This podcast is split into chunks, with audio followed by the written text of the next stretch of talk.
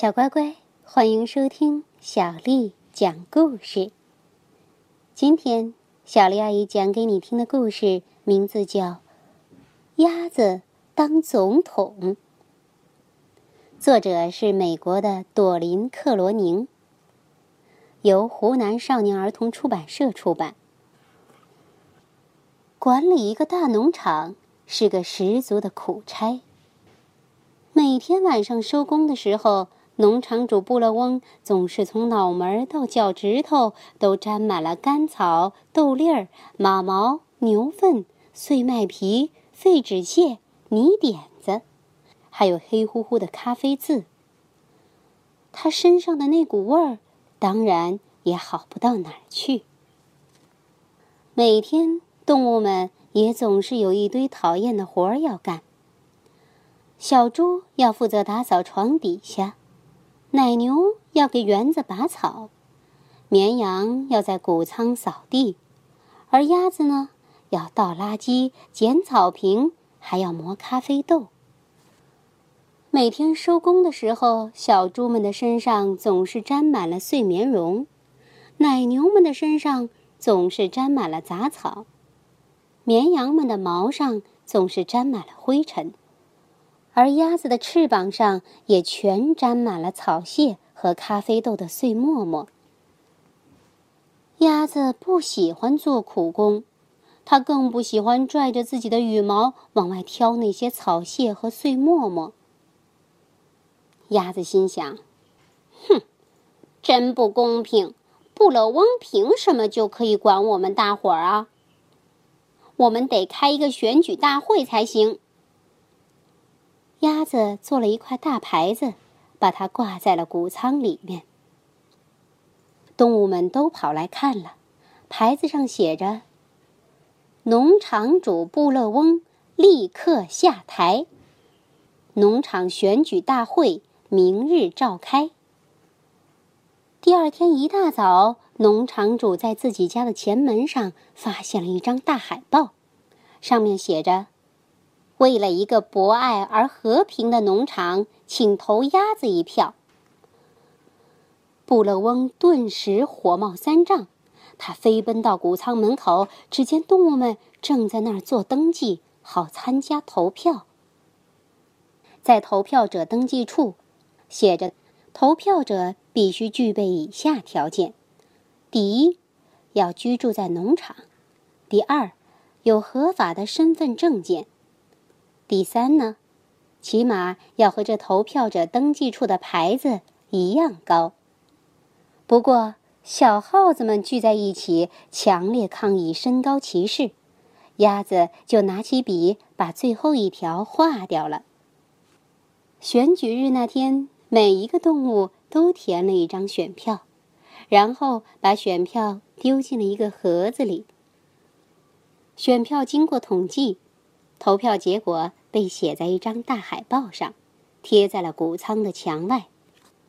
统计结果是：布勒翁六票，鸭子二十票。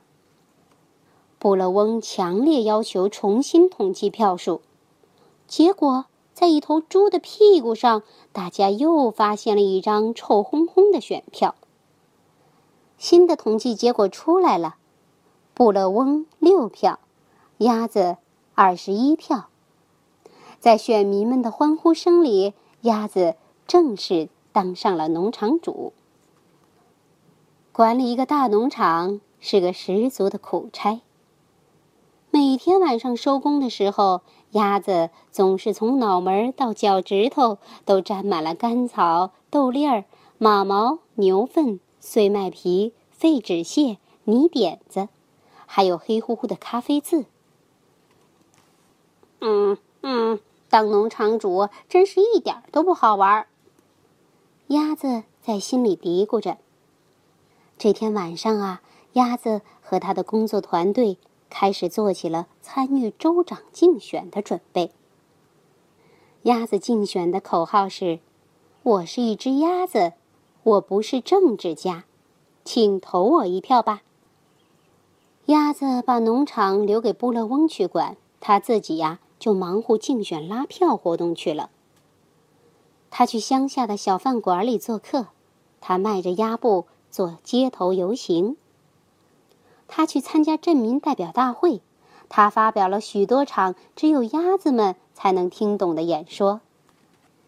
竞选日那天，全州的选民都填了一张选票，然后把选票交到了投票站上。选票经过统计，投票结果被发表在当天的地方新闻报上。大家都吃了一惊，州长女士得到了二十九万九千九百九十九票，而鸭子得到了三十万票，鸭子以一票的优势胜出。州长女士强烈要求重新统计票数，结果。在一个装烙饼的盘子底下，大家又发现了两张脏兮兮的选票。新的统计结果出来了，州长女士得到了二十九万九千九百九十九票，而鸭子得到了三十万零二票。在选民们的欢呼声里，鸭子正式当上了州长。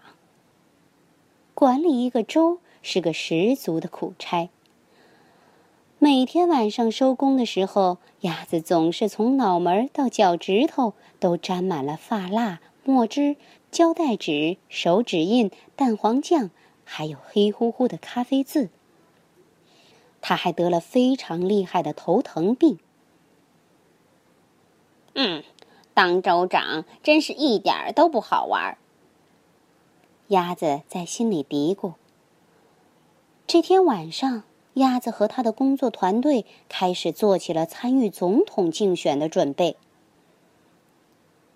他竞选的口号是：“一只鸭子，一场革命。”鸭子把州里的事情留给他的工作团队去管，他自己就忙活竞选拉票活动去了。他去城市的小饭馆里做客，亲吻那里的孩子们。他乘着轿车做街头游行，他又发表了许多场只有鸭子们才能听懂的演说。他还在晚间电视节目里表演吹萨克斯管的绝活儿。竞选日那天，全国的选民都填了一张选票，然后把选票交到了投票站上。选票经过统计，投票结果被公布在当天的有线电视新闻里。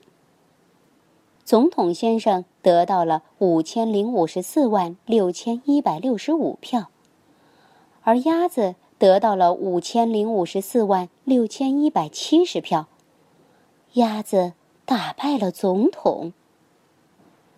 总统先生强烈要求重新统计票数，结果在总统先生想藏起来的裤子后面，大家又发现了十张黏糊糊的选票。